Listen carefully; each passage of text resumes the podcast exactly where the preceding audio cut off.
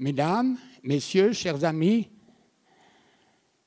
il suffit de nos jours d'ouvrir la radio, la télévision ou n'importe quel journal pour être confronté à des nouvelles de catastrophes, tremblements de terre, ouragans, typhons, tsunamis, inondations et j'en passe. Il nous a donc semblé intéressant, dans le cadre de connaissances 3, de consacrer trois séances à ce thème si actuel. Après la séance d'aujourd'hui, la semaine prochaine, nous, nous entendrons un physicien et dans 15 jours, un théologien. Aujourd'hui, Peter Hutz, professeur de littérature allemande moderne à l'UNIL, aborde la catastrophe sous l'angle littéraire et dans une perspective helvétique. Peter Hutz est né à Vienne en 1954, il a fait des études à Berne et à Munich, il a été nommé professeur ordinaire à Lausanne en 1987 et il a également enseigné à Berlin et à Fribourg en Brisgau et a été président du groupe littéraire de Pro Helvetia. Ses recherches ont porté d'abord sur l'époque de Goethe, puis il a travaillé sur la littérature suisse de langue allemande. Il est devenu le grand spécialiste de Robert Walser, auquel il a consacré un important ouvrage.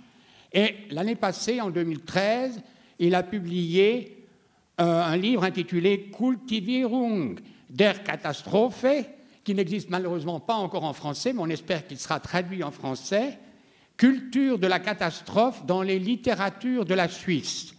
Une des particularités de cet ouvrage, c'est précisément que le thème est traité à partir de toutes les littératures de Suisse, qu'elles soient de langue allemande, française ou italienne, et peut-être romanche. C'est donc avec un grand plaisir, chers collègues, que je vous donne la parole. Merci.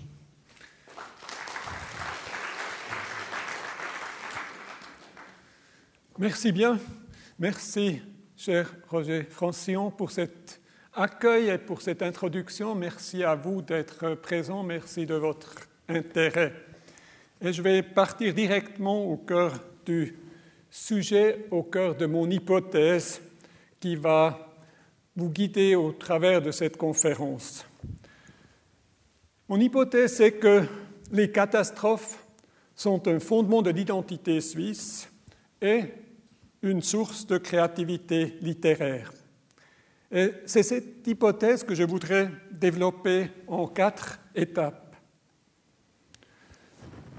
Qu'est-ce qu'une catastrophe? Donc là, je vais aussi un peu être, plus, être un peu plus général, justement en perspective de la suite des deux autres conférences. Deuxièmement, comment se construit une catastrophe? Paradoxe qui va, je l'espère, être résolu. Troisièmement, les significations des catastrophes en Suisse et pour la Suisse. Et quatrièmement, les contributions de la littérature à la perception, la représentation et l'interprétation des catastrophes. Qu'est-ce qu'une catastrophe? Catastrophe, je le dis d'emblée, est une notion culturelle, un concept, une interprétation de faits qui font irruption dans notre quotidien et qui apparaissent comme une rupture. Dans la plupart des cas, ces événements ont comme origine des causes dites naturelles qui se situent donc dans l'au-delà de ce que la culture et la civilisation croient pouvoir contrôler. De cet autre domaine, ce que nous appelons la nature, celle-ci fait une sorte d'incursion dans l'espace culturel.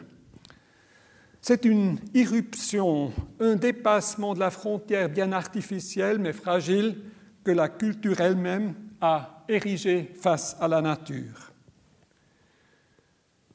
Toute catastrophe est donc un fait culturel, je le répète.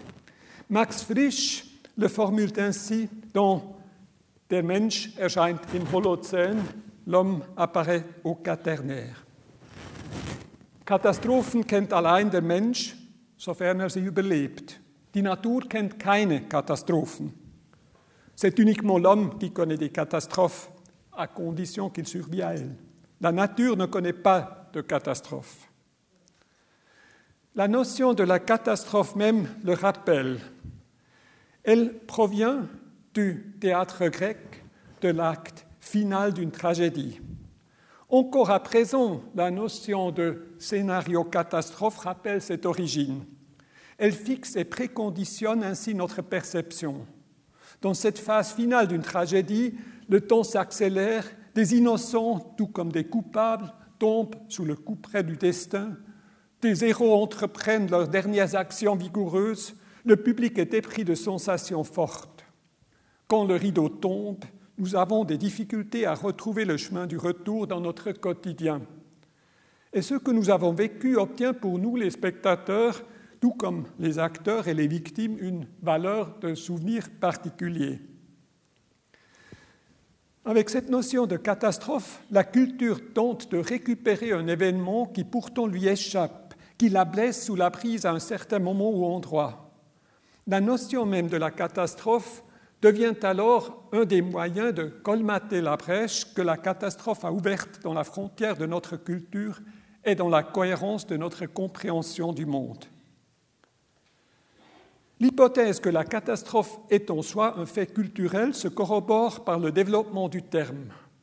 Il prend son sens actuel à partir du XVIIIe siècle, en parallèle significatif avec la construction de la, la notion de la nature. Ces premières apparitions, dans le sens moderne du terme, se font à partir de 1755, la date du fameux tremblement de terre de Lisbonne, suivi d'une inondation et de la destruction du centre de ville. Un événement qui a eu, vous le savez certainement, qui a eu un retentissement européen jusqu'en Suisse. Sur le diapo, vous voyez des gravures, du graveur zurichois Herliberger et typiquement dans la disposition avant et après. La notion de la catastrophe fait dans les langues romanes et en anglais également, de plus en plus concurrence à cette autre notion qu'est le désastre, figure de la mauvaise étoile, dans le sens étymologique du terme désastre, d'une constellation malheureuse qui fixe le sort de la Terre au ciel. Voltaire, par exemple, dans son, dans son fameux poème sur le désastre de Lisbonne, ou examen de cet axiome Tout est bien de 1756, qui, a d'ailleurs été rédigé en Genève et à Lausanne, Voltaire recourt encore au terme introduit de désastre. Mais en même temps, le jeune Immanuel Kant parle, en réagissant à la destruction de Lisbonne, déjà de catastrophe dans son essai von dem Nutzen der Erdbeben, de l'utilité des tremblements de terre. Et des représentations iconographiques de l'époque montrent l'événement comme une scène, comme vous voyez ici, en fait, euh, c'est des cartons qui se suivent. Vous voyez ici encore euh, en détail une sorte de scène, un effondrement de coulisses en carton, catastrophe sur scène. Mon deuxième point, comment se construit une catastrophe?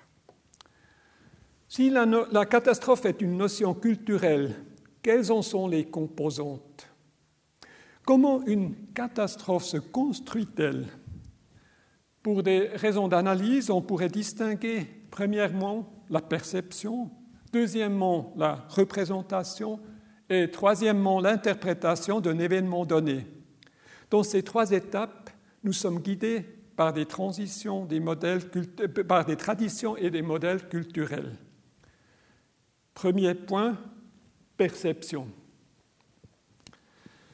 C'est la perception, notre perception, qui définit la catastrophe comme événement extraordinaire, comme une rupture dans le temps. Il y a un avant et un après d'un tel événement. Cela suppose que quelqu'un puisse le fixer comme tel, un témoin, un spectateur. Sa position est quelque peu paradoxale, puisqu'il reste en dehors de ceux qui pourtant le touchent profondément. J'y reviendrai. De là, son besoin de témoigner, de raconter, de dessiner, par exemple.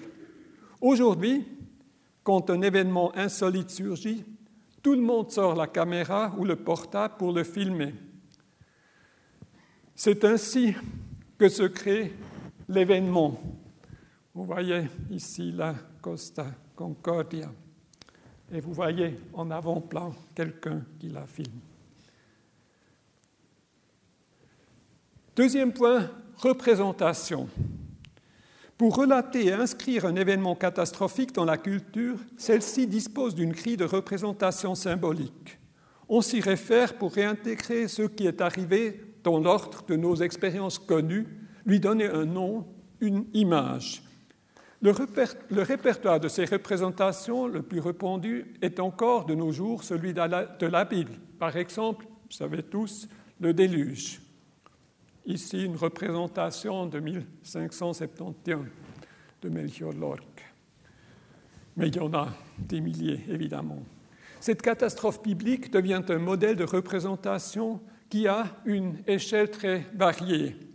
C'est pourquoi même la moindre averse peut, dans le discours quotidien, apparaître comme un déluge. Un exemple plus récent dans nos discours est le tsunami, qui est devenu dernièrement une notion dont on se sert à volonté. J'ai juste trouvé, pour vous illustrer ce propos, le Tsunami Club à compter. Il sera bientôt ouvert et sera la plus grande discothèque du Valais.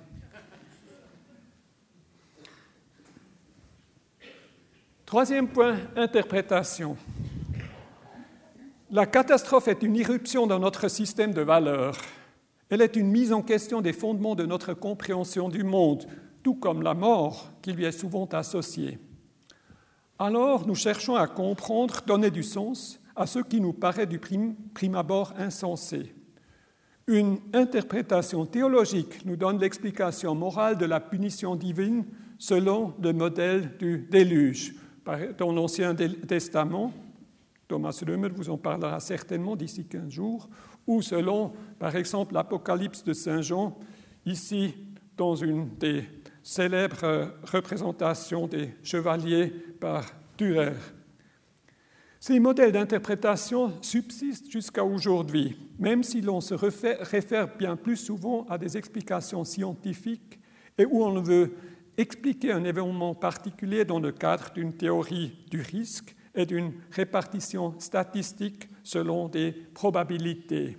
Autre type de représentation alors, je vous montre la carte des risques d'un tremblement de terre en Suisse. Le siècle des Lumières, le désastre de Lisbonne notamment, est la période où la concurrence entre ces deux modèles d'interprétation devient apparent avec la fameuse dispute entre les savants de toute l'Europe sur la théodicée, donc la justification du mal dans le monde. J'en viens à mon troisième point, les significations des catastrophes en Suisse et pour la Suisse. Ces constatations par rapport à la catastrophe sont universelles. Dans la Suisse et pour la Suisse, elles obtiennent cependant un caractère particulier, car la Suisse a développé une culture des catastrophes. Je me réfère à l'historien du climat Christian Pfister qui a déjà utilisé ce terme, une culture des catastrophes particulière, et cela à partir du XVIIIe siècle. Au revers du mythe alpestre qu'elle cultive pour des raisons touristiques, et aussi pour des raisons identitaires, comme on le verra, au revers de ce mythe alpestre pointent les catastrophes actuelles et potentielles. Pas d'idylle sans catastrophe, pas de catastrophe sans idylle. Les horreurs sublimes des Alpes avec leurs avalanches, leurs éboulements, leurs crues commencent à s'ancrer dans l'identité suisse, tout comme les vaches paisibles et le fromage. Cette culture des catastrophes s'installe définitivement au XIXe siècle en parallèle et en support fort à l'État national. Les dangers naturels qui menacent la Suisse de l'intérieur et les événements tragiques qu'ils peuvent déclencher créent autant d'occasions de prouver la solidarité et l'appartenance, de créer cette communauté de destin et de volonté qui doit définir la Suisse. À ce propos, cette culture des catastrophes va de pair avec la mise en évidence permanente de l'histoire commune. Elle doit donner une légitimation à cet État-nation qui a la légitimité d'une qui acquis la légitimité d'une unité linguistique, culturelle ou ethnique dont convoitée dans le XIXe siècle fait défaut. À la place, la Suisse tourne son regard vers les Alpes, tourne ainsi le dos à ses voisins qui s'unissent sous d'autres auspices et à une époque où les progrès industriels se développent à pleine vitesse. Car c'est dans les Alpes qu'elle peut retrouver les origines de l'histoire commune les mythes fondateurs, tout comme les, dangers naturels qui créent ainsi un front commun intérieur sur, sur lequel il faut se battre.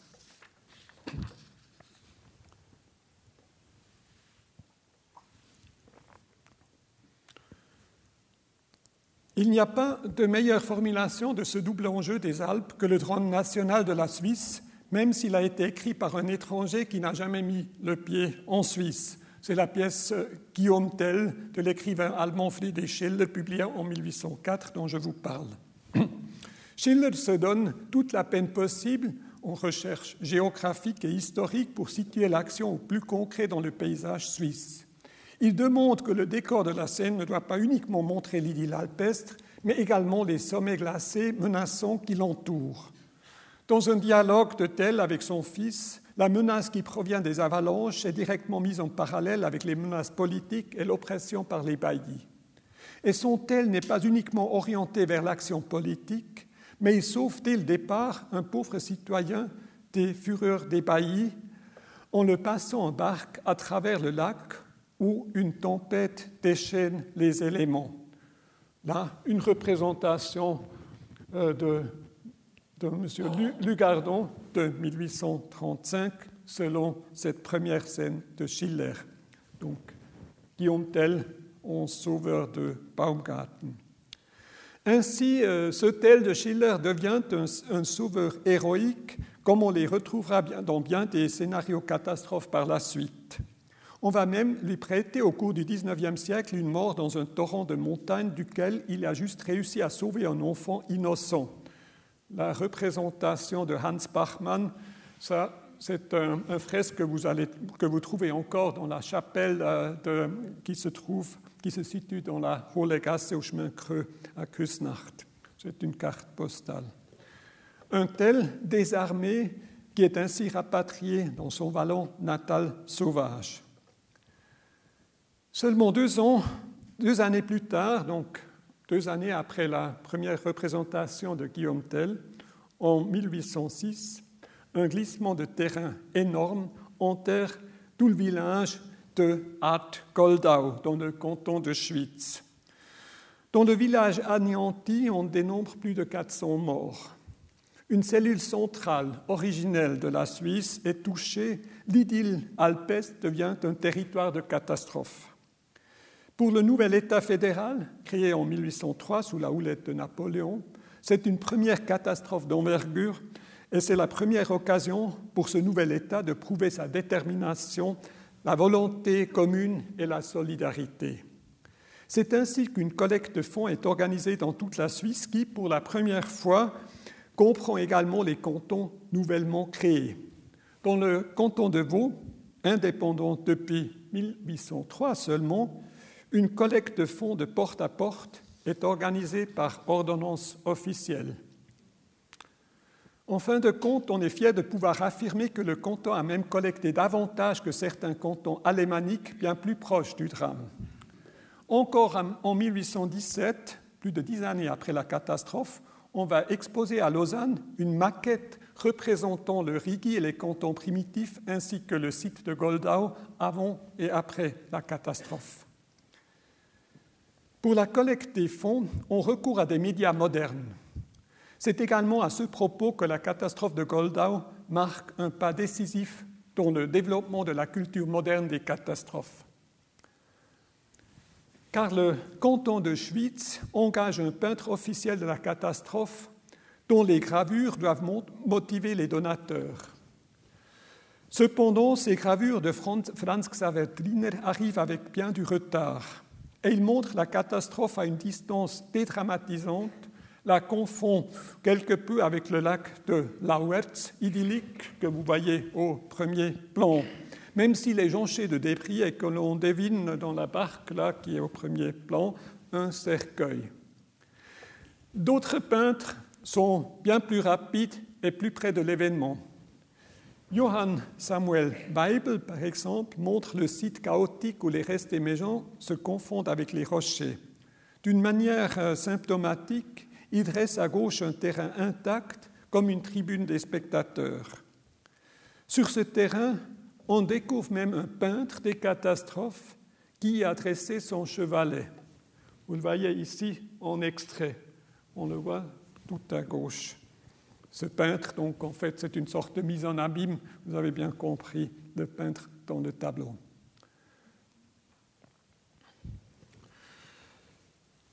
Tout un symbole qui montre également cette image, qui montre que la catastrophe ne peut pas se passer de la représentation qu'elle-même son produit. La catastrophe moderne a besoin de ce type de représentation, car c'est seulement à travers eux qu'une communauté de solidarité peut se créer à une large échelle. La Suisse l'a bien compris. Un mécanisme parfaitement rodé de la réaction solidaire et nationale face aux catastrophes est installé pendant le XIXe siècle. On témoigne une gravure vendue à Genève en 1868 en faveur des victimes de la Grande Crue qui, qui a touché cette année-là plusieurs régions de la Suisse. Vous voyez cette gravure. Comme une scène, l'image est partagée en deux l'événement catastrophique, les ondes à gauche, mais un peu diffus, plutôt éloigné, car l'objet principal est la solidarité qui est représentée à droite. La mère patrie accueille de ses bras ouverts les dons qui lui sont tendus par la fraternité allégorique, ainsi que par des hommes qui amènent du pain et d'autres dons en espèces. Derrière cette mère emblématique se dresse un rocher avec l'inscription Un pour tous, tous pour un, devise par excellence de la solidarité helvétique. Elle se crée ici son monument. Il commémore bien plus que les vagues de la catastrophe en soi, la vague de solidarité qu'elle a déclenchée. Ce mécanisme perdure jusqu'à nos jours. En 2000, un éboulement touche le village de Gondo au sud du Simplot et fait 13 victimes. La moitié du village alpestre reclus est détruit. S'ensuit une collecte importante de la chaîne du bonheur, institution que vous connaissez, institution nationale depuis 1946, coopérant étroitement avec la radio et plus tard aussi avec la télévision. On récolte plus d'argent que nécessaire pour l'aide aux victimes et la reconstruction. Une demi-année plus tard encore, après la catastrophe de Kondo, une majorité des Suisses romands déclarent qu'ils se sont sentis suisses pour la dernière fois lors de cet événement. C'est la culture des catastrophes à son apogée. Ma thèse principale peut alors se résumer ainsi.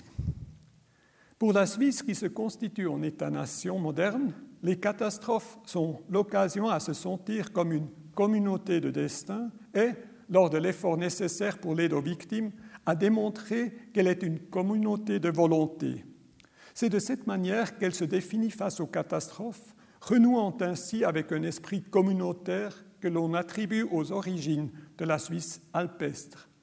Certes, ce mécanisme identitaire est commun aux nations modernes. La catastrophe crée une solidarité nationale. Les présidents des nations doivent se montrer impérativement au lieu du désastre. Sur les débris, on hisse les drapeaux. La Suisse a pourtant développé ou a cultivé ce mécanisme d'une manière particulièrement forte, car contrairement à la France ou à l'Allemagne, la Suisse n'a pas mené de guerre vers l'extérieur pour créer l'État-nation moderne. Bien au contraire, pour la Suisse multiculturelle, toute implication dans une guerre extérieure serait une menace vitale, comme le montrera l'expérience de la Première Guerre mondiale. La Suisse dispose avec son mythe alpestre d'une identité alternative qui repose essentiellement sur la nature et le paysage, imagé et imaginé. Chaque avalanche, chaque crue la confirme dans cette nécessité d'une solidarité face à ce front intérieur. C'est la nature alpeste sauvage qu'il s'agit de maîtriser, ce qui coïncide en plus avec une image que l'on veut bien vendre aux touristes du monde entier. De plus, les régions urbaines industrialisées de la Suisse peuvent à ces occasions prouver leur attachement au noyau alpeste de la Suisse. En conséquence, l'histoire de la Suisse moderne se décline comme une histoire jalonnée d'événements catastrophiques, un calendrier alternatif aux batailles des autres.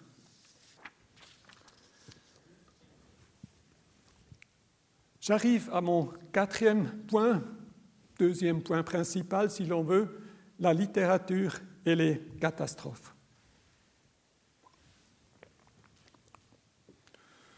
La littérature fait partie des médias qui créent la catastrophe par la représentation et l'interprétation. Cependant, elle est restée à l'ombre des médias visuels qui dominent, et pas uniquement de nos jours, comme on a vu, la représentation de ces événements spectaculaires, dramatiques, que l'on appelle des catastrophes. Pourtant, la littérature y a un rôle important à jouer. Juste de rappeler que le premier répertoire des images clés pour la représentation et l'interprétation privilégiée des catastrophes est un texte, la Bible, et notamment l'Apocalypse. Ces images constituent jusqu'à présent une grille de lecture et d'interprétation d'événements catastrophiques, même si, en tant qu'images, elles se sont détachées de leur texte d'origine. Cela vaut également pour les littératures suisses et d'ailleurs, j'insiste sur le pluriel qui a disparu du programme qui a annoncé ma communication. Littérature suisse au pluriel. Comme élément essentiel de sa culture, la catastrophe crée un foyer commun des littératures suisses. À cause de leurs appartenances linguistiques et culturelles différentes, elles se tournent normalement plutôt le dos. Mais face aux catastrophes, leur pluralité et divergence fait place à un foyer commun. Et c'est justement cette thématique commune qui permet de les observer de nouveau dans leur diversité. Je propose alors de les analyser sur le fond de la culture des catastrophes helvétiques que je viens de dessiner. Les littératures en font partie intégrante, comme l'a déjà annoncé l'exemple du Guillaume Tell de Schiller. Mais l'observe également d'un œil critique, la met à l'épreuve de sa promesse intégrative. Les littératures suisses réagissent à des catastrophes réelles, les traduisent en récits interprétatifs, mais elles en inventent également des nouvelles, exploitent leur liberté de pousser leur force créatrice et leur imagination catastrophique jusqu'au bout. Ce sont des auteurs comme Charles Ferdinand Ramu ou Friedrich Dürrenmatt qui excellent dans cette faculté d'imaginer le pire en partant des tendances de leur présent. De Friedrich Dürrenmatt, on connaît le dicton issu des, Notes sur les physiciens. Eine Geschichte ist dann zu Ende gedacht, wenn sie ihre schlimmstmögliche Wendung genommen hat. Une histoire jusqu'au bout quand elle a pris la pire tournure possible. En imaginant à maintes reprises cette tournure, les écrivains suisses contribuent à façonner la culture des catastrophes. Par là même, il la reflète d'une manière critique, il lui tente un miroir, souvent un miroir noir. Ces contributions de la littérature à la culture des catastrophes, je vais les détailler en huit points que je veux illustrer avec des exemples de provenance suisse, même si je prétends qu'ils s'appliqueraient plus loin. Voilà ces dix points. En guise de table, je vous les lis. Premièrement, construction narrative, mémoire collective, personnalisation et focalisation, solidarité et dissonance, avertissement, le paradoxe du spectateur, universalisation et dernier point sera créativité catastrophique. Mon premier point, c'est la construction narrative. La catastrophe est une rupture dans le temps. Elle interrompt notre perception de la continuité historique. Pour mettre en évidence cette rupture, mais également pour colmater la brèche et construire un pont entre l'avant et l'après de la catastrophe, nous devons la raconter encore et encore. C'est ainsi que nous redonnons une nouvelle continuité au temps. Le récit catastrophiste représente ainsi le dialectique de la catastrophe entre rupture et continuité et la met en évidence comme un fait culturel, une construction. Chacun de nous connaît le besoin de raconter un moment critique. La catastrophe de l'île est longue, déjà dans un train arrêté. À ce discours, l'écrivain peut donner une forme exemplaire, paradigmatique, qui place l'événement en perspective pour lui conférer du sens. Mon exemple serait à ce propos le grand récit de Gotthelf, Die Wassernot im Emmental am 13. August 1837, paru en français sous le titre Le déluge en Emmental en 1837. C'est à ce propos et sous ce titre qu'il est disponible en traduction à l'édition de l'âge d'homme. À noter d'ailleurs que rendre la Wassernot par déluge est déjà une euh, assez forte interprétation. C'est un récit exemplaire sur plusieurs plans. D'une part, c'est un, texte qui est issu d'une prédication du pasteur Bitzius, qui se cache derrière son pseudonyme littéraire de Gotthelf. Une prédication d'une force rhétorique énorme, gonflant comme la grue de l'aimé qu'elle décrit dans une effluve verbale grandiose. À ce propos, il rejoint encore le modèle traditionnel de l'interprétation morale de la catastrophe d'une punition divine pour les excès humains, même si ceux-là ne sont que difficilement intelligibles et que la question de la théodicée, la justesse d'une telle punition qui touche bien des innocents, subsiste. D'autre part, ce texte est une sorte de reportage social moderne qui décrit d'une manière concrète et critique les différentes réactions à la catastrophe et les mesures d'aide aux victimes et à la reconstruction. Certes, Gotthelf euh, contribue à la culture des catastrophes helvétiques en mettant en avant des efforts de solidarité qui seraient propres à la Suisse et à son esprit démocratique. Mais il démontre également les abus possibles lors de ces actions solidaires, les déchirements qu'elles peuvent produire, les profiteurs qui se mettent en avant. Le récit devient ainsi une analyse littéraire lucide et moderne de ce qu'une catastrophe peut révéler sur la cohésion sociale prétendue. J'y reviendrai sur ce point. Troisièmement, ce texte est une narration d'une forme assez complexe qui érige en son centre, comme une image de sa propre force constructive, le pont de Lutzelflu, village de résidence du pasteur Pitzius. Ce pont, vous avez une représentation de l'ancien pont, évidemment, qui sera emporté par les flots, et ce pont est, sur un niveau symbolique, reconstruit par la narration, et il crée ainsi un lien littéraire entre l'avant et l'après de la catastrophe.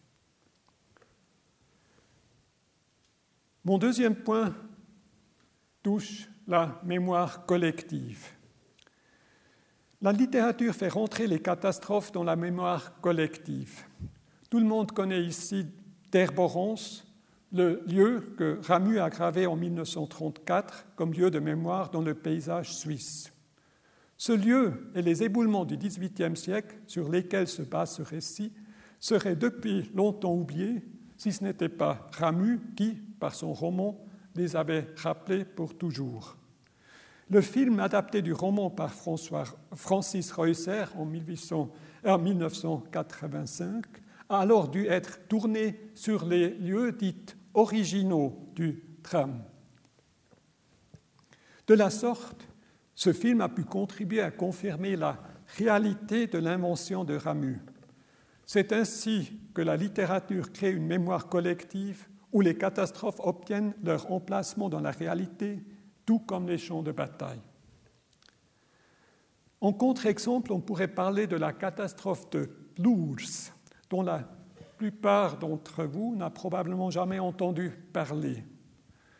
En 1618, une ville de 2000 habitants au sud du Val Bregaglia est ensevelie par un éboulement, par ailleurs provoqué probablement par l'exploitation forcée de la pierre oloraire. Cette ville n'a plus jamais été reconstruite. On se souvenait encore de l'événement jusqu'au XIXe siècle par exemple avec une autre gravure de David Herliberger qui, de nouveau, montre l'avant, c'est ici, et puis l'après de la catastrophe. Par la suite, cette catastrophe et la ville qu'elle a détruite a été oubliée, malgré les tentatives du XVIIIe et XIXe siècle de la ressusciter à travers divers récits et nouvelles. Il est à présent oublié un troublant, comme sur cette deuxième image de Erliberger, rayé de la carte et de la mémoire. Ce n'est pas uniquement parce que le lieu du drame se situe maintenant juste en dehors des frontières de la Suisse actuelle, donc également en dehors de sa topographie mémorielle. Il manquait à cet événement un ramu pour lui assurer une nouvelle vie. Troisième point, personnalisation et focalisation. Les sentiments forts de compassion qui se traduisent en actes de solidarité ont besoin de cas exemplaires, de figures et personnes avec lesquelles une identification est possible. Cela est un effet de base de toute représentation littéraire des catastrophes. En mettant en avant une victime ou un héros, la littérature rend accessible un événement catastrophique de l'intérieur, le rapproche de nous, comme si nous y avions été.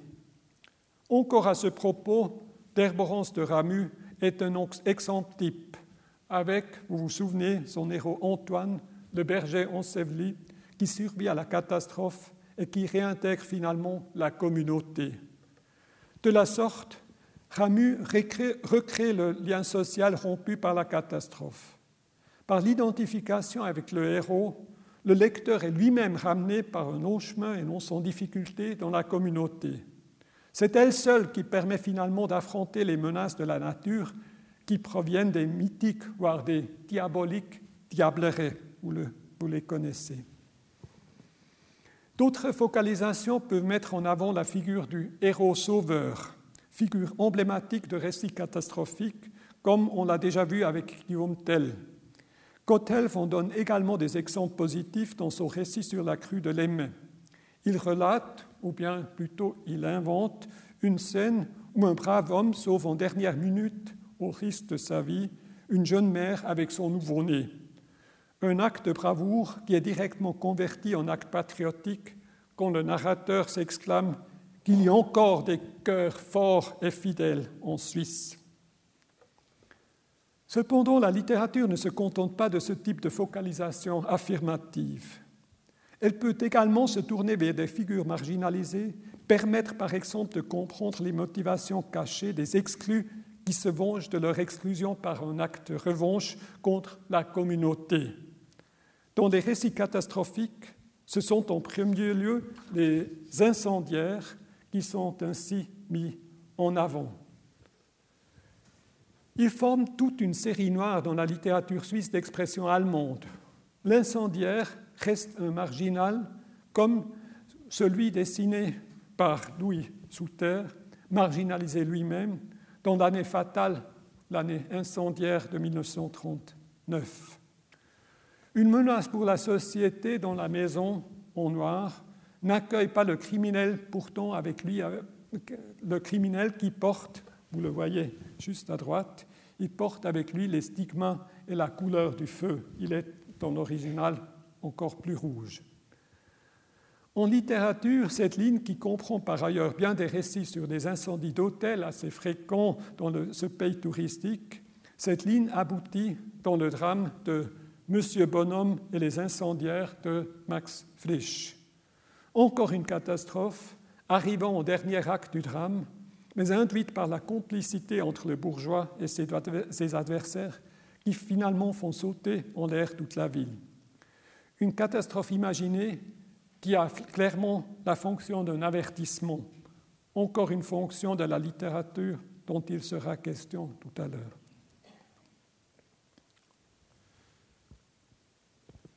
Quatrième point, solidarité et dissonance. Par l'identification avec ces victimes notamment, la littérature représentant des catastrophes participe activement à un effet premier de toute catastrophe, son effet rassembleur. Elle crée la communauté émotionnelle qui entoure la catastrophe. Elle peut cependant également, dans le sens contraire, annoncer les dissonances et fissures dans le tissu social que, que la catastrophe révèle. Déjà, Rousseau qui voulait par ailleurs comprendre le tremblement de terre de Lisbonne comme une vengeance de la nature à une civilisation hypertrophe. Déjà Rousseau a décrit cet effet double de toute catastrophe dans un passage peu connu de son essai sur l'origine des langues. Je le cite, Rousseau. Les associations d'hommes sont en grande partie l'ouvrage des accidents de la nature les déluges particuliers, les mers extravasées, les éruptions des volcans, les grands tremblements de terre, les incendies allumés par la foudre et qui détruisaient les forêts, tout ce qui dut effrayer et disperser les sauvages habitants d'un pays, dut ensuite les rassembler pour réparer en commun les pertes communes. Et par la suite, les traditions des malheurs de la terre, si fréquentes dans les anciens temps, montre de quels instruments se servit la Providence pour forcer les humains à se rapprocher. Depuis que les sociétés sont établies, ces grands accidents ont cessé et sont devenus plus rares. Il semble que cela doit encore être. Les mêmes malheurs qui rassemblèrent les hommes éparses disperseront ceux qui sont réunis. C'est ainsi que Rousseau analyse l'effet contradictoire de la catastrophe sur le lien social. Quand les catastrophes deviennent de plus en plus un instrument servant à créer ce lien, quand ils sont ainsi instrumentalisés pour la politique intégrative du nouveau État-nation, les voix littéraires se lèvent de plus en plus pour dénoncer ce fait. Les auteurs des différentes régions de la Suisse mettent les points d'interrogation à la place de ces points d'exclamation qui doivent souligner la cohérence nationale à ces occasions-là. De ces interrogations littéraires de la force intégrative de la catastrophe, je ne cite que trois exemples dans les trois langues nationales. Premièrement, Gottfried Keller, à qui l'on a prêté après sa mort toutes les vertus d'un poète national, Keller était bien sceptique face au développement d'une société qui ne pense qu'à s'enrichir surtout vers la fin de sa carrière d'écrivain. Dans son dernier roman, roman Martin Salander, de 1886, il dénonce ces développements économiques, qui se font au prix des idéaux libéraux de 1848. Un escroc et imposteur qui se réclame justement de ces idéaux et de la solidarité confédérale dont imploré prend presque le dessus sur le héros quelque peu naïf. Alors Keller, malgré lui, n'a vu d'autre solution pour ce roman et pour la société qu'il représente que de lui inventer une fin apocalyptique avec un déluge du feu sur la ville Münsterburg, Münsterburg dans laquelle on peut facilement reconnaître Zurich. Cependant, dans la version publiée, Keller renonce à cette fin catastrophique pour y faire apparaître les faibles lueurs d'un renouveau moral possible. Le déluge imaginé et esquissé, réponse désespérée de nos désemparés, n'a finalement lieu que dans les brouillons de ce roman. On les publiera bien après la mort de l'auteur. Deuxième exemple, Ramu. Il imagine en 1921 dans le roman Présence de la mort, qui, dans une première version, portait encore le titre simple La fin du monde, il imagine comment une société qui est facilement reconnaissable comme celle de la Suisse, se dissout sous l'effet d'une catastrophe climatique, d'un réchauffement subit. La chaleur augmente et le froid social et émotionnel prend place.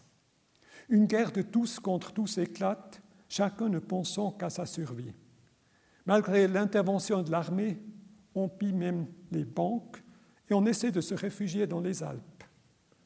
À cette société atomisée correspond une forme romanesque éclatée, radicalement moderne, qui devient l'expression d'une société sans perspective commune. Troisième exemple, en 1965, le Tessinois Giovanni Orelli analyse à son tour la solidarité devant la catastrophe et la met à l'épreuve d'un roman qui se base sur les événements de l'hiver 1951 où de nombreuses avalanches avaient coûté la vie à plus de 100 personnes en Suisse.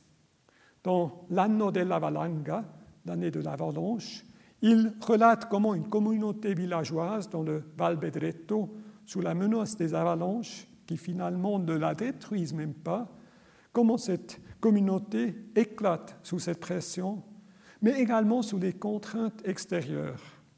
Car on impose à ce village une évacuation forcée sous peine de le priver des bienfaits de la solidarité.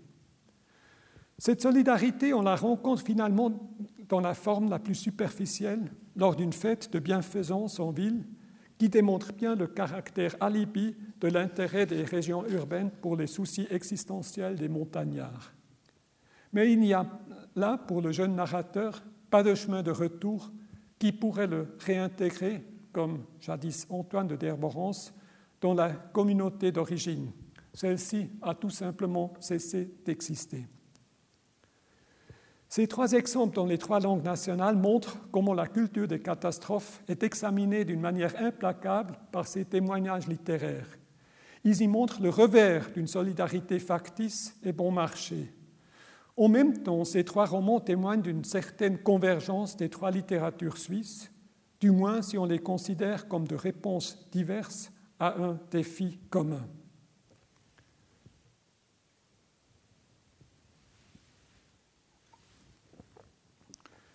Mon cinquième point concerne la fonction d'avertissement. Dans une culture qui se voit menacée des catastrophes, la littérature peut également prendre le devant, donner des avertissements, nous rappeler que la catastrophe est peut-être imminente et qu'il s'agit de changer notre comportement. La littérature réagit alors avec véhémence quand on touche à des zones taboues de la nature. Les littératures suisses ont développé cette sensibilité que l'on pourrait appeler écologique, même avant la lettre, en rapport avec la fonction protectrice des forêts dans les Alpes. Depuis le XIVe siècle déjà, on a soigné la forêt qui protège Andermatt dans le canton d'Uri. Une forêt protectrice qui protège, euh, une forêt protectrice qu'il faut justement protéger notamment de l'exploitation sauvage comme réserve de bois dans des temps de disette. Nombreux sont alors les textes où le sacrilège commence avec l'abattage d'un arbre, ce qui induit à terme une catastrophe, soit un éboulement, soit des avalanches. Une liste non exhaustive permet de vous démontrer la continuité de ce motif dans la littérature de Suisse alémanique. Juste quelques titres il y aurait certainement des titres analogues à trouver dans la littérature romande. On peut prétendre que cette sensibilité exemplaire a préparé le terrain à cette loi pionnière par laquelle, dès 1876 déjà, la Suisse a su protéger ses forêts contre une exploitation excessive. Pour cela, le principe de la protection des forêts doit être accepté bien au-delà des régions montagnardes. Les écrivains adressent ce message également et particulièrement aux citadins. Chaque arbre représente alors l'ensemble des arbres et, indirectement, cette communauté même qui veut se reconnaître dans la communauté forestière. Qui abat un arbre s'exclut alors de cette communauté. Vous connaissez cette euh, représentation du bûcheron par Ferdinand Hodler. D'ailleurs, elle est reprise actuellement dans les, affiches euh, qui concernent la votation sur l'initiative contre l'immigration de masse. L'arbre et le bûcheron. Mais je ne vais pas me aventurer sur ce terrain-là. Restons à ces bûcherons, restons à cet arbre qui représente la communauté. Le narrateur de la promenade récit emblématique de Robert Walzer de 1917, par exemple, ce narrateur s'est conduit dans une tirade sans pareille contre le propriétaire d'un noyer qui veut abattre l'arbre juste par avidité de gain. Je cite Ce genre d'abruti devrait être expulsé de la communauté. La Sibérie, la terre de feu, pour ses profanateurs et saccageurs de la beauté. Même si le narrateur par la suite révoque quelque peu ses propos injurieux, il insiste, encore la citation, Il est clair cependant que la douleur occasionnée par la chute d'un bel arbre, je vais la maintenir. Pourtant, cette posture un peu moralisatrice de la littérature face aux problèmes écologiques prédisant la catastrophe peut devenir doublement problématique. D'une part, l'écrivain se positionne lui-même au-dessus des opinions courantes, se donne un rôle solitaire qui ne peut se justifier que si la catastrophe arrive enfin. Il est la Cassandre que l'on ne voulait pas entendre. Un autre problème de cette prise de parole en faveur de la nature est le paradoxe que l'on la prend à la place de la nature qui, en soi, ne parle pas. Ainsi, la littérature se pose comme avocate d'une cliente qui refuse toutes tes positions. Par la langue même, la littérature se trouve du côté de la culture et ne peut donc jamais exprimer sans récupération prétentieuse ce que la nature justement ne verbalise pas. C'est pourquoi la nature devient si souvent, dans les récits qui la prennent à partie, une force mythique et muette. Par exemple, un titre comme Stumme Natur, Nature morte, qui est le titre d'un roman de Cécile Lauber de l'année fatale 1939. On pourrait la rapprocher de Ramu, dont les ouvrages regorgent de cette nature taciturne qui répond avec une violence brutale et punitive aux défis inconsidérés de l'homme. Par exemple, vous connaissez le titre, La Grande Peur dans la montagne de 1926. Mais dans toute cette littérature, la question subsiste. Comment donner une voix à cette nature que l'on veut pourtant comprendre comme l'opposé de la culture, sans pour autant la culturaliser par la même occasion? Autre problème, autre paradoxe, le paradoxe du spectateur. Une catastrophe se construit dans le regard du spectateur ménager. Sans lui, le témoin, il n'y aurait pas de catastrophe. Mais elle reste la catastrophe des autres. Le philosophe allemand Hans Blumenberg a décrit ce paradoxe comme celui du naufrage avec spectateur. Le regard du témoin constitue l'événement assorti d'émotions intenses. Ces émotions, le spectateur veut les partager. C'est ainsi que se forme un collectif face à la catastrophe. C'est le cas sur la photo prise par le policier et photographe Arnold Odermatt en 1963 lors d'un accident de circulation dans la Suisse primitive. Les spectateurs se dressent sur le trottoir comme sur une estrade de théâtre. Ils serrent les rangs, se font dans un groupe uni à distance de l'événement. Ils participent d'une manière tacite, semblent toucher un cœur muet dans une tragédie avec une issue fatale. Cette communauté émotive, on peut l'élargir par les médias modernes jusqu'à l'échelle globale. Et c'est ainsi que cette communauté de témoins se crée comme une communauté de destin. Elle est liée par des émotions partagées, mais en son sein, les rôles de la victime, du sauveur et du spectateur sont clairement séparés, comme dans le théâtre dont est issue la notion même de la catastrophe. La Suisse moderne s'est particulièrement définie par ce rôle, car elle se construit et se comprend comme un spectateur des catastrophes historiques dans le monde qui l'entoure. Face à eux, elle garde sa neutralité. Le manifeste clé est celui de Karl Spittler en 1914, lorsque la Première Guerre mondiale menaçait de déchirer la Suisse. Notre point de vue suisse, formulé par Spittler, est le point de vue d'un spectateur dans le théâtre. Certes, il participe émotionnellement à la tragédie, mais il ne va pas intervenir. De cette attitude sera, sera marquée la politique par l'identité suisse par la suite, notamment pendant la Deuxième Guerre.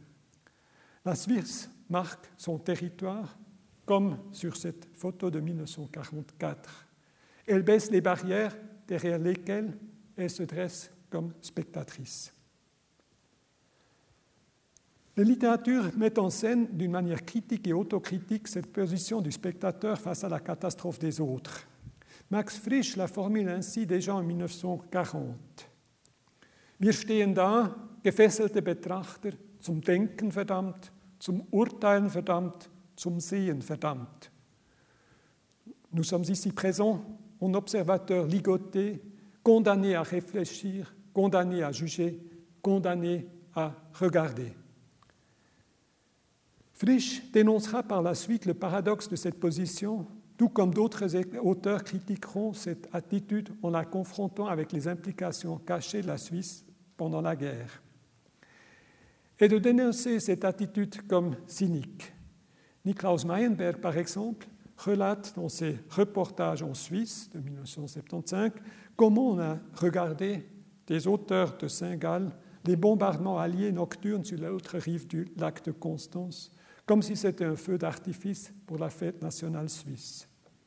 Thomas Hürlimann a fait de la même anecdote un noyau dramatique de sa pièce Großvater und Halbbruder, grand-père et demi-frère en 1981. C'est ainsi que la littérature nous tend le miroir dans lequel nous nous reconnaissons comme des spectateurs qui ne peuvent plus se disculper par leur prétendue neutralité. Universalisation mon septième et avant-dernier point. Toute catastrophe est un fait totalitaire, une rupture complète. Un monde entier périt dans la catastrophe, ou du moins l'intégralité d'un monde donné. La littérature, par sa force imaginative, peut effectuer cette amplification, imaginer par extrapolation d'un événement local ce qui adviendrait si le monde devait s'effondrer. Du même coup, elle n'admet plus l'existence d'un spectateur innocent ménager. Dans une catastrophe, si on la prend véritablement à la lettre comme un événement universel, il n'y a plus de personne qui y échappe, il ne peut plus y avoir de Sonderfall. Les catastrophes imaginées par les auteurs suisses ont alors souvent un caractère global, remontant d'un petit fait helvétique vers l'univers. Il faudrait à ce propos parler longuement de Friedrich Dürrenmatt, le grand catastrophiste de la littérature alémanique, dont la fameuse phrase sur la pire tournure possible j'ai déjà cité. Dürrenmatt a toujours donné aux petits drames locaux une dimension universelle. Celui de Gullen, par exemple, de la visite de la vieille dame, qui est connu mondialement, tout en étant un village bien helvétique. Dans son dernier roman, Durcheinandertal, titre traduit Valpagaille, 1989, un village montagnard part en flammes avec son hôtel devenu un abri de criminels. Et dans une de ses dernières pièces de théâtre, il ne dessine pas moins que le portrait eines Planeten, portrait d'une planète, la Terre, qui va, en fin de compte et en fin de la pièce, exploser avec le Soleil sous le regard de quatre dieux, l'observant de la Voie lactée.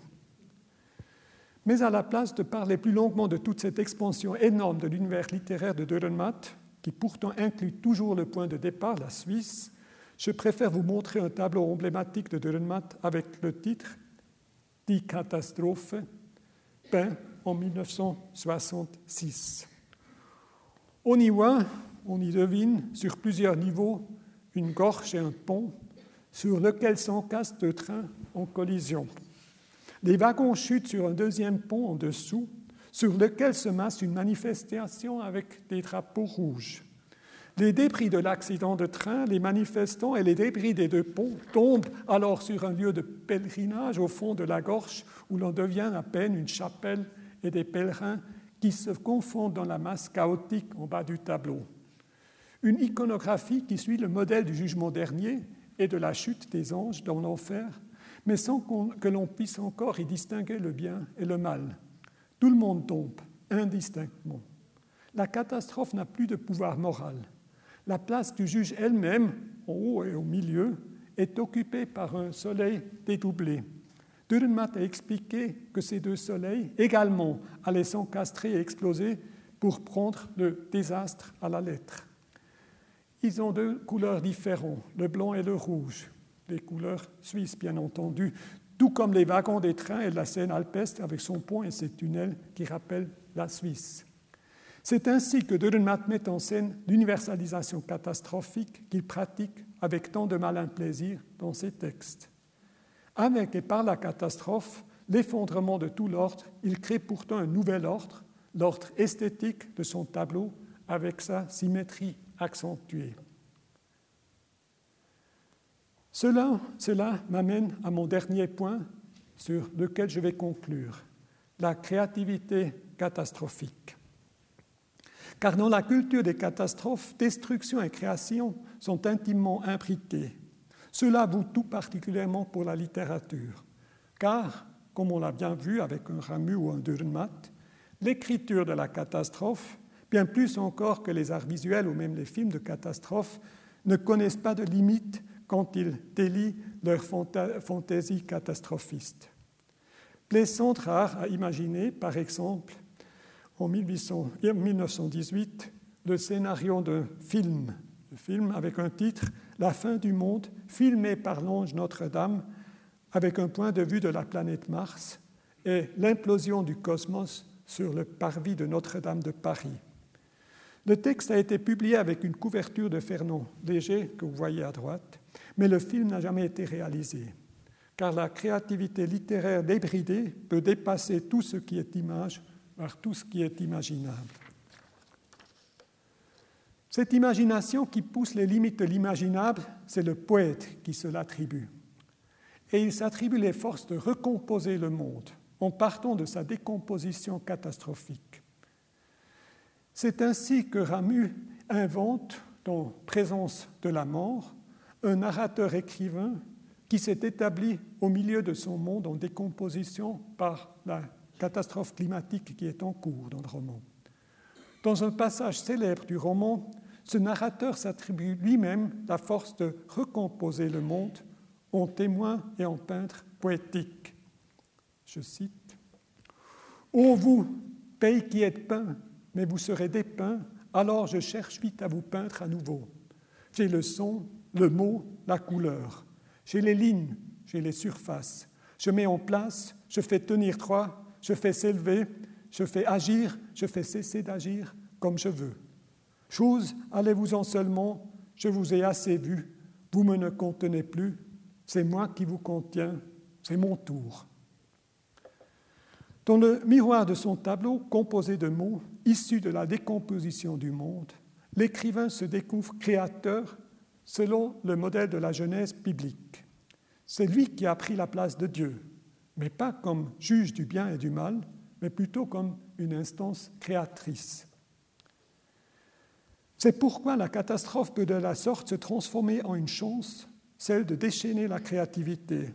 Et c'est pourquoi un Ramu décrit le moment où il va ses énergies créatives enfin se débrider, comme la libération d'un ruisseau engorgé, comme une catastrophe positive. Dans son essai autobiographique Découverte du monde, de 1939, encore cette date fatale, il se voit comme un Saturnien, donc un mélancolique malheureux, jusqu'à ce que cette catastrophe de la création le débloque. Ma dernière citation. Le Saturnien est un malheureux. Il a sans cesse à se combattre lui-même. Il ne circule pas facilement. Il est pareil à un ruisseau qui s'engorge du fait des débris qu'il charrie jusqu'à ce que l'accumulation de l'eau finisse par crever le barrage et lui permette alors de se précipiter le plus rapide, plus clair dans sa course en avant.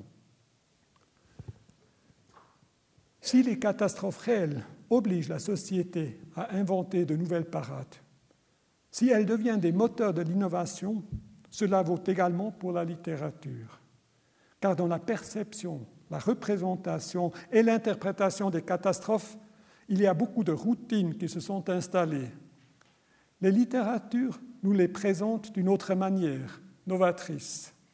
Les énergies destructives de la catastrophe sont redirigées vers la création. La culture des catastrophes devient alors le ferment d'une nouvelle créativité. Je vous remercie de votre attention.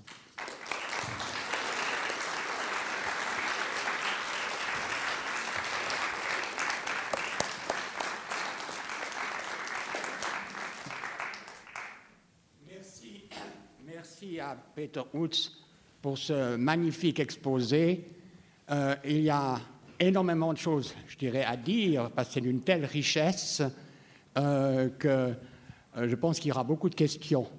Mais avant peut-être de donner la parole au public, j'aimerais poser une question, en fait, dans cette constitution identitaire que permet en quelque sorte la catastrophe construction donc identitaire helvétique, où est Dieu?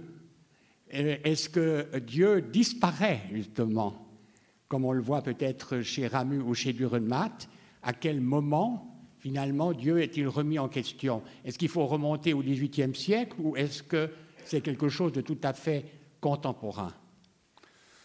Ça, c'est assez difficile à dire parce que c'est effectivement une longue évolution, je pense. Et il faut souligner que au moins le discours, disons pas forcément théologique dans le sens propre du terme, mais en fait le discours religieux ou avec des fondements religieux n'est pas du tout ne, s'est pas du tout arrêté maintenant. Donc en fait, il y a, il y a une thèse, un livre d'un historien, de l'historien genevois François Walter, qui détaille un peu, qui en fait ont l'hypothèse principale est justement que les discours avec un fondement religieux, théologique, n'ont pas du tout disparu, même dans le temps présent.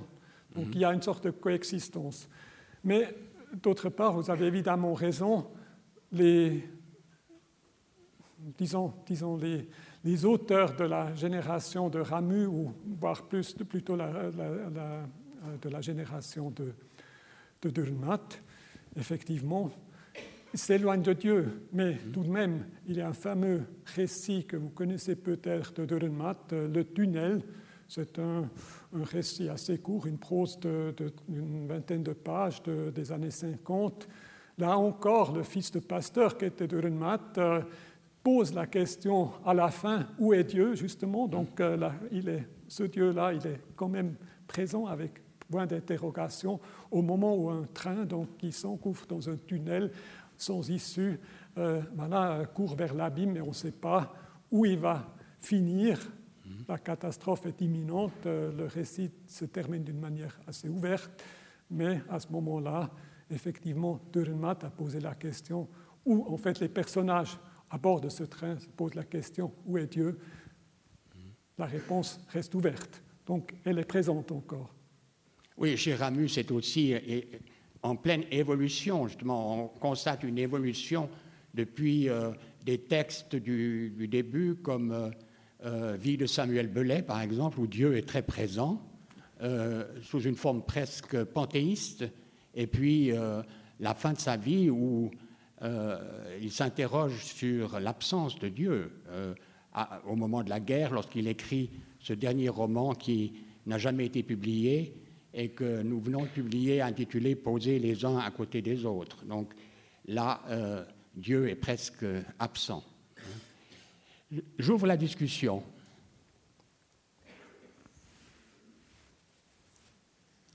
Monsieur Junot.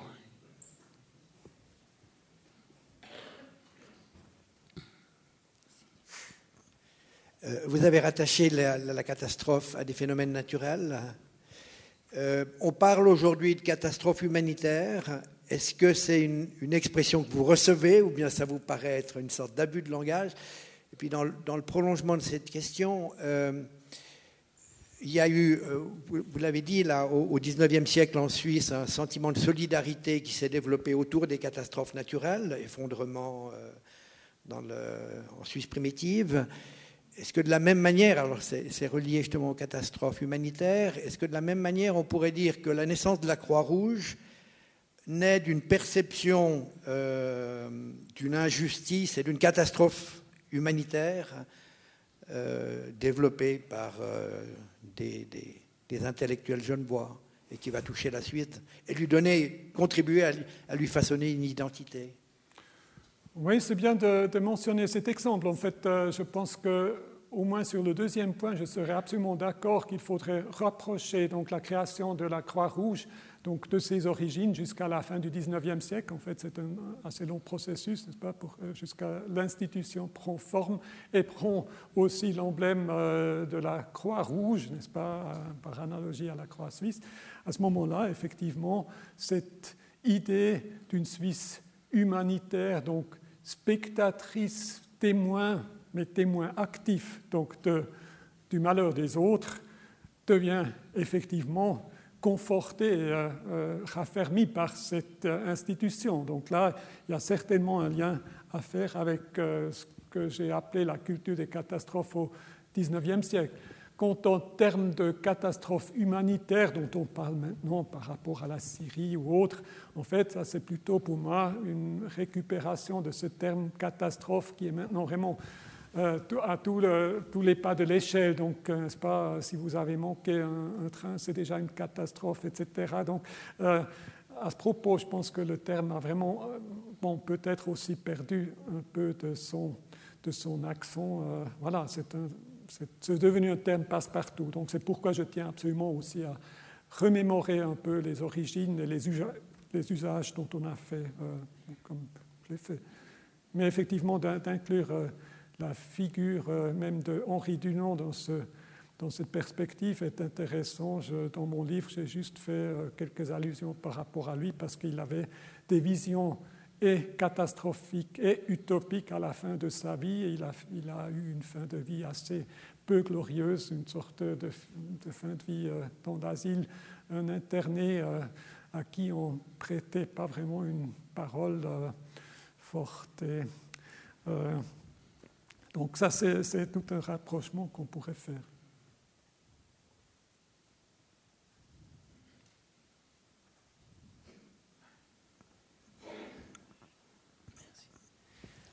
Je suis surpris que la notion de catastrophe ne soit apparue qu'en 1750, alors que les guerres, la guerre de Cent Ans, la guerre, ces catastrophes euh, bah, humanitaires, mais également euh, tremblements de terre, existaient depuis toujours. Alors, est-ce qu'il n'y en a pas dans la littérature grecque ou autre, ou, plus tard?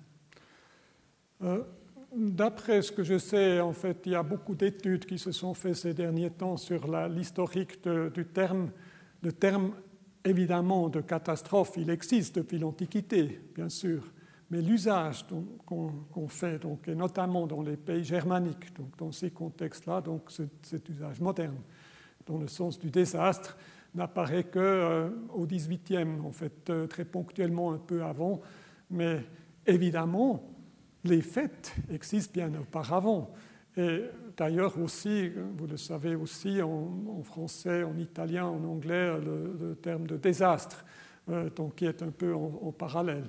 Donc euh, je ne voudrais pas lier la notion moderne ou euh, l'avènement moderne de ce que j'appelle la catastrophe uniquement à l'existence même du terme, mais en fait il est quand même intéressant de voir qu'il y a une sorte de recréation d'un terme et de recréation d'un fait social. Donc c'est pourquoi mon hypothèse, c'est qu'à partir de 1750, donc de Lisbonne, ce terme prend sa, euh, son, euh, disons, tout le contexte que j'ai évoqué maintenant, donc euh, devient cette notion moderne, en même temps d'ailleurs qu'il y a une sorte de conjoncture de représentation de catastrophes dans les arts picturaux, et puis par la suite, vous connaissez bien donc l'installation de tout un discours pictural, et puis finalement au XXe siècle aussi des scénarios catastrophes sous forme de films.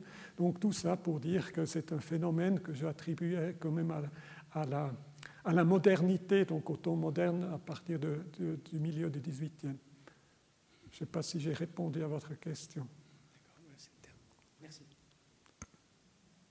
Euh, justement, dans ces textes du XVIIIe siècle, euh, vous avez cité un texte de Rousseau où il y a le terme providence. Et justement, Rousseau parle de la providence positivement, alors qu'à la même époque, Voltaire écrit Candide contre l'idée de providence. Donc, euh, cette idée qu'il y aurait derrière les catastrophes une sorte, comme dans le déluge, une sorte de punition divine puis qu'on retrouve paradoxalement euh, euh, encore, je dirais, au XXe siècle, je pense à Camus dans La peste, où il y a le discours du, prêtre, qui, dans le premier discours du prêtre, qui dit que c'est une punition de Dieu. Hein. Alors, à partir de quel moment euh, on a conçu la catastrophe comme étant due à l'incurie, à la, à, la, à la bêtise des hommes? Plutôt qu'à une force divine. Vous avez parlé de la protection des forêts, c'est intéressant. C'est à partir quand même très tôt, à partir du 19e siècle déjà. Oui, même avant. Oui. Autre question Non, c'est madame.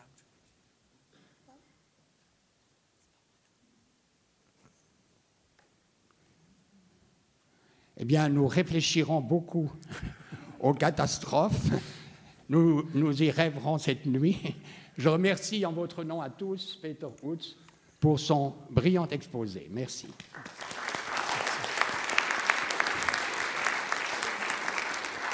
Et je vous donne rendez-vous à la prochaine catastrophe. Non, euh, je vous donne rendez-vous à lundi prochain pour euh, la conférence sur euh, euh, la conférence d'un physicien, M. Roten, sur euh, euh, le point de vue du physicien et des catastrophes. Merci.